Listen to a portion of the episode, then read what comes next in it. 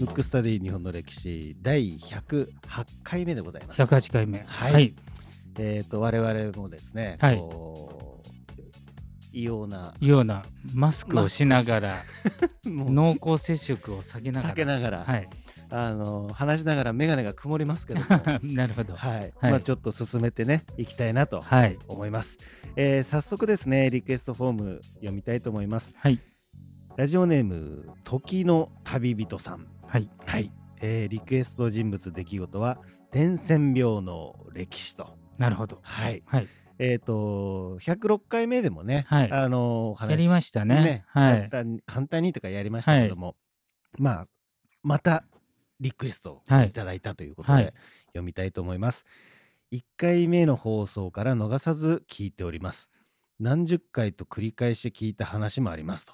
すごいですね。ねえありがたいこ話ですれからもね。頑張ってくださいと。はい。さて大変なことになっている新型コロナウイルス、はい早く収まってほしいと願うばかりです。はい。伝染病というキーワードが気になりインターネットで調べていると今までに起きた伝染病はいくつもあり決して少なくないように感じました。この伝染病、えー原因菌は何をきっかけに世の中に出てくるのか貴重な放送時間に取り上げていただくには大変申し訳ないと思いますが伝染病の歴史についてお話しいただきたくリクエストいたしました。よろしくお願いいたしますと。なるほど。はい。えっ、と、ちょっとね、リクエストに完全に沿う形ではないんですけど、はい。確かにこの、うんまあ、コロナのねはい。騒動があってから、まあえー、と伝染病とかうん。感染症とか、はい。なんか気になったんで、まあ、はい。106回目でもやりましたけど、はい。その後も、まあ、今、えー今日は4月2日ですけれども、全く猛威は収まってどころですね。かこう加速してるうん。状態なので,、うん。でそうした中でうん。いろいろちょっと僕も調べてみたんですけど、はい。106回目も含めてですけどね、はい。結構日本人で、うん。この分野うん。で結構活躍した人がはい。何人かいまして、はい。で前回は北里柴三郎さはい。んやりましたけど、うん。その弟子の、うん。まあ、今日はあの代でもう分かってそうですね、わかりすますね。はい。志賀清さん、うん。はい、知ってました文豪。僕ね、うん。名前はね、知ってたんですよおね。えじゃあ何した人って聞かれると、いやそれはわかりません。なるほど、うんえっ、とね赤痢菌っていうのを発見した人なんですけど、はい。で赤痢っていうのは、うんまあ、今でこそねあんまりないんですけど、うんまあまあ猛毒なんではい。これもあの死者多数出したものをうん発見して、うんで、えー、と日本人でうん唯一はい。細菌に名前がついてるんですよ。赤痢菌っていうのは英語でシゲーラっていうんですかね。はい。あのスペルがちょっと SHIGELLA なんで、はい。僕の読み方が間違ってるかもしれないんですけど 要するに滋賀から取られてるんですよ。ああ、そうなんですね。要するに発見された人の名はい前がついてるぐらういんの大発見をうしたんですよ。ーんで日清戦争のはい。頃に、はい。まあ今のコロナと同じですね、うん。原因不明の病気が日本全国に流行ったなんていうの流行ったんですよ。うん。で、まあ、歴史の教科書とかにはね、うんさほど載ってないんですけど、はい。日清戦争まあ戦争終わってうん普通に戻るわけじゃないですか。うんしたら病気が蔓延して、まあ今のコロナと一緒ですね、うん。広がりまくりまして、はい。患者数9万人、うんだからう今今の日本のコロナよりも全然多いです多いね。ですね。9万人、うん死亡者2万人。戦争状態ですね、はいまさに。うん。の大惨事があったんですよ。うん。その時に、今よりもいろんなものがまあ進んでないわけじゃないですか。はい。で原因も分かんないで、うんバタバタこう死んでいくと。うん。でしかもどうやらうつるらしいと。うん。でみんなみんな怖いわけじゃないですか。もう9怖い万人もかかって2万人も死んでますかそうら。ですよね。怖いですよそうね。そんな中、うんこれを突き止めたのが志賀清であ、す。そうなんですね。これを原因は赤痢菌だと。うん。だから赤痢菌を退治すれば、うん。この広まってる病気は収まるんじゃないかとうん。考えたんですね、はい。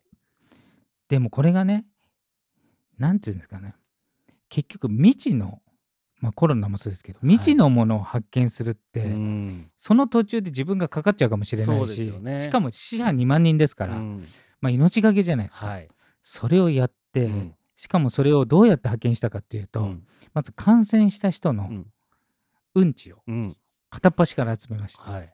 でうんちっていろんな菌がいるわけですよ、うん。それをずーっと見てて、うん。この人クソ真面目なんですよ、うん。志賀さんですね。志賀さんめちゃめちゃ真面目なんで、はいとにかくなんていうんですかその検体っていうんですかね、はい。その顕微鏡で見て、はい。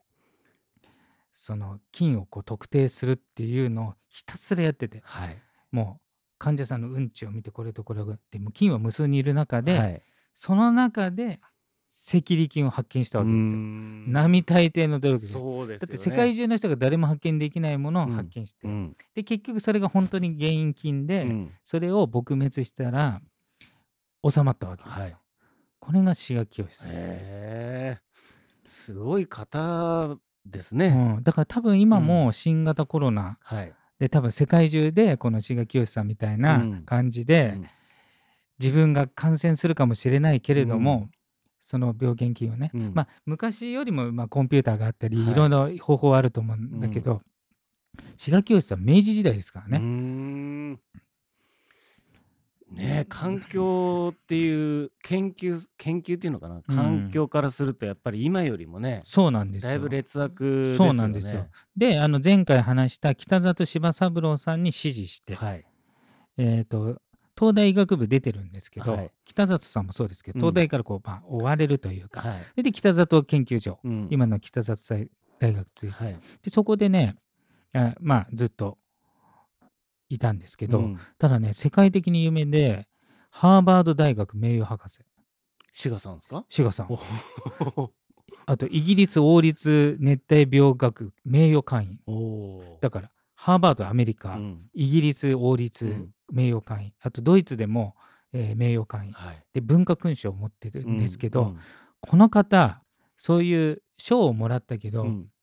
ひけらかさないで、うん生涯質素に暮らしたんで、うん非常に人格者というか、うんなんていうんですか目立ちにくいうん方なんですよ。はい。ただこのこの人がいたおかげで、まあ、そういうね日清戦争の後のうん赤痢菌の赤痢菌のその、うん当時は原因不明だったものを突き止めたと。あともう一つ大きい功績がありまして今新型コロナねこはいの収録してる段階だと分かりませんけど一部ではい。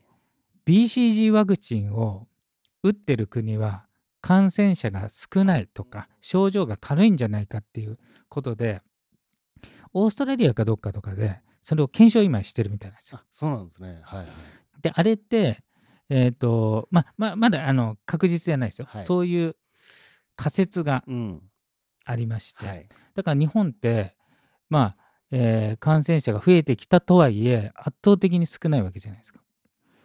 で実は日本と同じ BCG のワクチンを打ってるのがうん台湾とか、うんロシアとか、ポルトガルなんですよ。うんうんうん。みんな少ない。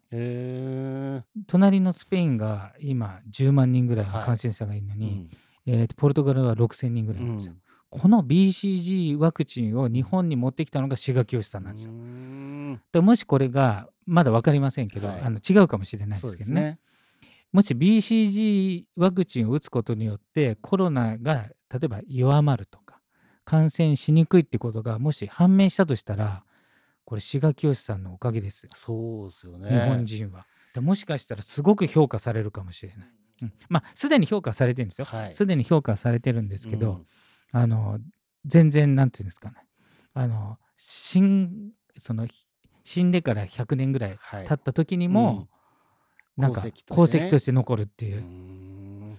でもなんかもしそうであればね、うん。先見の目がすごいですね。ですよね。そもそも BC そあの結核をね、うん。あの予防するためにうん。打つんですけど、うんうん。なぜだか新型コロナにはうん。影響するんじゃないかという仮説があって、うん。それが志賀清さんがうん。でもなんかそういうね仮説まあいろんな仮説が多分今うんあちこちではい。乱立してますけども、うんなんか早くこういろいろ分かってくるといいですね。そうですね現代の志賀清とかがねそうですね。多分ね、いると思うんですよね。ね出てきてほしうんいな。で、志賀清さんとか先ほど言ったよううに、んあまり目立たないし、うん目立ちたくないです。ななんていうか製品っていうか、そういう人だったんですよ。はいだから、いろんな名名誉的なものをもらったけど、一切そのあんまりひきらかさない。で、このほぼ同じ時代に、同じく北里柴三郎の近くに支持したかどうかちょっと、まあ、すごいいい関係。はい。え北里研究所にも働いてたもう一人有名人がいるんですよ。この日本人で最近系の人で。それはもうあれじゃないですか。もうあのーお札にもなってるね札にもなってる人です。の野口さんですね。そう、野口英世なんですけど、で実はね、野口さんってうん何した人か知ってます、野 お札になってる。野口さんはだからなんかあのー熱の病気そう、黄熱病っていう、あそうそうねそれを発見した人なんですよ。だから、でも野口さんの方が圧倒的に有名じゃないですか、はい志賀清うんでもね、野口さんの方がすごいですよ。志賀清さんはめちゃくちゃ真面目。で、研究に打ち込む感じ。で、野口英世のイメージどうですか？いやだから野口英世はそのちっちゃい頃にね、うん。なんかやけどして手がてる。ははい。い、手が確かなんか、くっついちゃってね。くっついちゃったんですよね。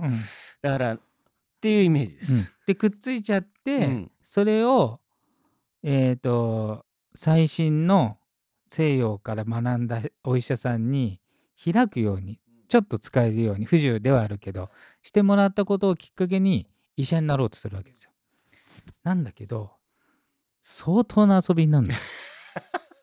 そうなんですね。これね、意外と皆さん、あ、でも知ってるかもしれないですけど、はいなんかやっぱお札までになりました。はいで、えー、とノーベル生理学賞か医学賞か、はいなんかもノミネートあ取ってはいないですけど、あの 3, 3年ぐらいノミネートされてるぐらい世界的な有名人なんでさぞさぞやなんかもう研究熱心で研究に捧げたみたいな感じだけどめちゃめちゃ破天荒なんですよ。おもうね女狂いの金金のなんていうんですかもうほ宝刀ー癖、はい。だから志賀清とは真逆、うん真逆なんですね。志賀清はもうクソ真面目、うんだからまずね野口英世の場合はその間にすごくサポートしてくれる人がいたんい,、ですね。いたんですよ。うんでまず学校の教頭先生が非常に優秀なんでで本人も医者になりたいからじゃあ医者になりなさいっつった時に貧乏な家なんでお金がないからじゃあ面倒を見るって言って今でも医学部入り大金じゃないですか。当時でも大金。それをもらって、まあ要するにああの優秀だから、えー医学校にじゃあこのお金で行きなさいって言ったら全部使っちゃって入れない 大金を、破天荒ですうね。ん、それで入れない。うん。で結局もう一回借りて入りました、うん。でまあそういうこともあり。でさらにまあ時が進んで、えーアメリカで医学を学びたい。やっぱ留学とかお金かかるわけじゃないですか。でそれもないからそのパトロンみたいな人がいるわけですねその人は自分のお金を削って野口英世にかけたんですよ。それも使っちゃう、う。ん。で結局別のとこから借金していく。で究極はあの結婚するって言って、うん。おそらく分かりませんけどあんまり好きじゃないうん。金持ちのね、うん。で結婚するって言ってじゃあ支度金をもらってそれで行こうと。でそのお金も全部使って。うん。で3年ぐらい経ってあアメリカ行ってで結婚するっていうかその支度金な要するに婚約状態でアメリカに行って。したら元の家的にはどうなってんだって話じゃないはい。その結婚するからお金渡したらそれを使っちゃってまあアメリカにいてで野口英世はまだしばらくアメリカにいるので、えー結婚できないということを言いたいんだけど自分からは言いたくないわけです、はい。向こうが破談にしてくれるようにうまく持っていったりするんで、うん。めちゃくちゃ口もうまいんですうよ、うんん。なんで結構その業績は素晴らしいんだけど人間あ僕は好きなタイプなんですけどもうめっちゃくちゃなの。うん、ここがね志賀直哉と野口英世の全然違う。志賀清志賀清はい。志賀清うん。あの全然違う。えーでもだけども、うん。野口英世の方が有名になっちゃった、うん。いやでも面白いですね、うん。そういう裏っ側の背景をね、うん。聞くっていうのはねどうしてもねなんか野口英世さんだとうん。真面目なね。真面目なイメージあるでしょ、ね。貧乏な家に生まれて、うん。苦学して、自分のやけどをきっかけに医者を志して、うん。最後はアフリカうの,、ん。えーその未知のね、はい。伝染病を解明途中うにん。自分もかかって死ぬっていうストーリーなんで、うん。まあで劇的ですよね。劇的、うん。でも性格はもうただのなんていうんですか？遊び人ですね。遊び人そう、うん。放蕩人ですよ、うんうんううん。うん。いやでもなんかいいですね。そういうコントラストがしっかりあってね。うん、面白いな。で、えーの野口英世はうん。それで、えっ、とえっ、となんだっけな。うんとアメリカの方ではもい。すごく評価され、うん。で当然日本でも評価され、うだからどんどんどんどん給料も上がっていくんですよ。で志賀清さんの場合はあのもうなんか真面目一徹なんでずーっと研究に没頭して名誉職はあるんだけど金銭的にはまあそもちろんもらってたと思うけど、うん常にこう質素に暮らしてたうと。んで野口英世の場合はもうガンガン遊んで もうお金もまあななんつうんですかねもうあるだけ使うまあもっと言っちゃえば借りてでも使うと。でしかもね天性の、まあ、このお父さんが野口英世のお父さんがそういう人だったらしくてい遺伝っぽいんですよ。でお父さんもいろいろ借金を作ったりお金使うけどすごくいい人で人からこう援助されるような。で野口英世もすごく援助されるわけですよ。愛されキャラだったね。愛されキャラ。でも結局、うん。周りの人の見立て通り、うん。やっぱり学問で、そのまま、こう、なんていうんですか、こ上り詰めう、て上り詰めて、結局、ノーベル賞候補まで行うき、んおさまあ、今でいうお札にもななり、世界中で名を知れてうると。んじゃあちょっと時をだいぶ経ってですけども、うんこれからなんか志賀直哉がね志賀直哉ね志賀 二人とも二人とも間違えて志賀直哉ます。はあれ小説ですね小説家ですね。そうちょっと、作家さんですねうん、間違えましたね。はい。志賀清が、はい。あのこれからなんか注目もしかしたらねそうそう。だから、例えば、えっ、と、今のお札は野口英世だよね。はいで、次の新しいので北里柴三郎なんで、はその次、もし BCG ワクチンが新型コロナに有効だということが分かったら、次、志賀清さんが来るかもしれないおですね。札来るかもしれないですね。あの、こういう伝染病系、細菌系の研究の学者でちょっとつながってますからね。はい。うん。いやでもなんかそのあたりうん。北里柴三郎、志賀清、うん野口英世って、うんなんかすごいスリートップですね。そうそうそう。だまず北里さんが一番上ね。北里柴三郎が福沢諭吉の援助を受けて、まあ、東大に入れずに、あえっと、卒業はしてるんですよ。はいその後就職でできずに、北里研究所を作ると。そこに、志賀清は側近としてっていうか指示して入り、野口英世はひょっこり入ったみたいな感じ。なんかそれ聞いてると、あのあの人空海とか、空海と最澄でしたっけ、うん、はいはいはい。のなんか関係にそうかもしれないね。なんか似て後から来て、そうそうそうそう、ううん。んそうなんですよ。で、アメリカの、で、いろんな論文を出してるんですけど、後から見てると、黄熱病のは発見した当時と、後々の研究によってちょっと違いがあるんで、あの、業績の全部が、えー、と残ってるわけじゃないですよ。一部はちょっと否定されてる部分もあって、あとね、梅毒。はい。あの梅毒の研究の方が、むしろ今は有名な。野野口英世は今でもアフリカのね、うん。ところに行ってうん。未知の伝染病き研究するって怖いじゃない、うん。それを明治時代からもっと未知のアフリカっていうのはうん。未知のところはい。に行くわけです。が、まあうん。結果死んでしかも自分と一緒に行ってた人もい10日後に死んでるんですよ。だからほとんどがそういう風な道になっちゃうぐらいのところに、まあ世のために人のために行くわけですからやっぱすごいですよねすごいこのですよ2人は、うん。ね。だから改めてもっと評価されてもいいんじゃないかなと、うん。志賀思いますね。清さんはずっとはい。うんこ見てたんですよね。そうなんですよ。ずーっとひたすらしかもあれですよ。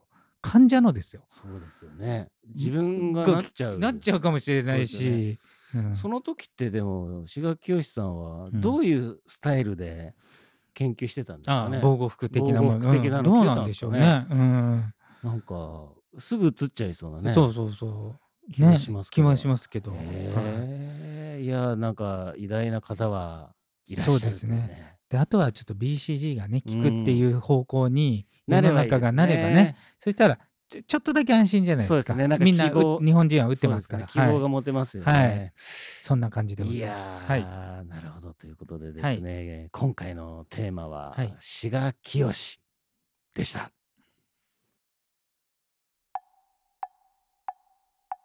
むくむくラジオだべむくむくラジオだべむくむくラジオだべ。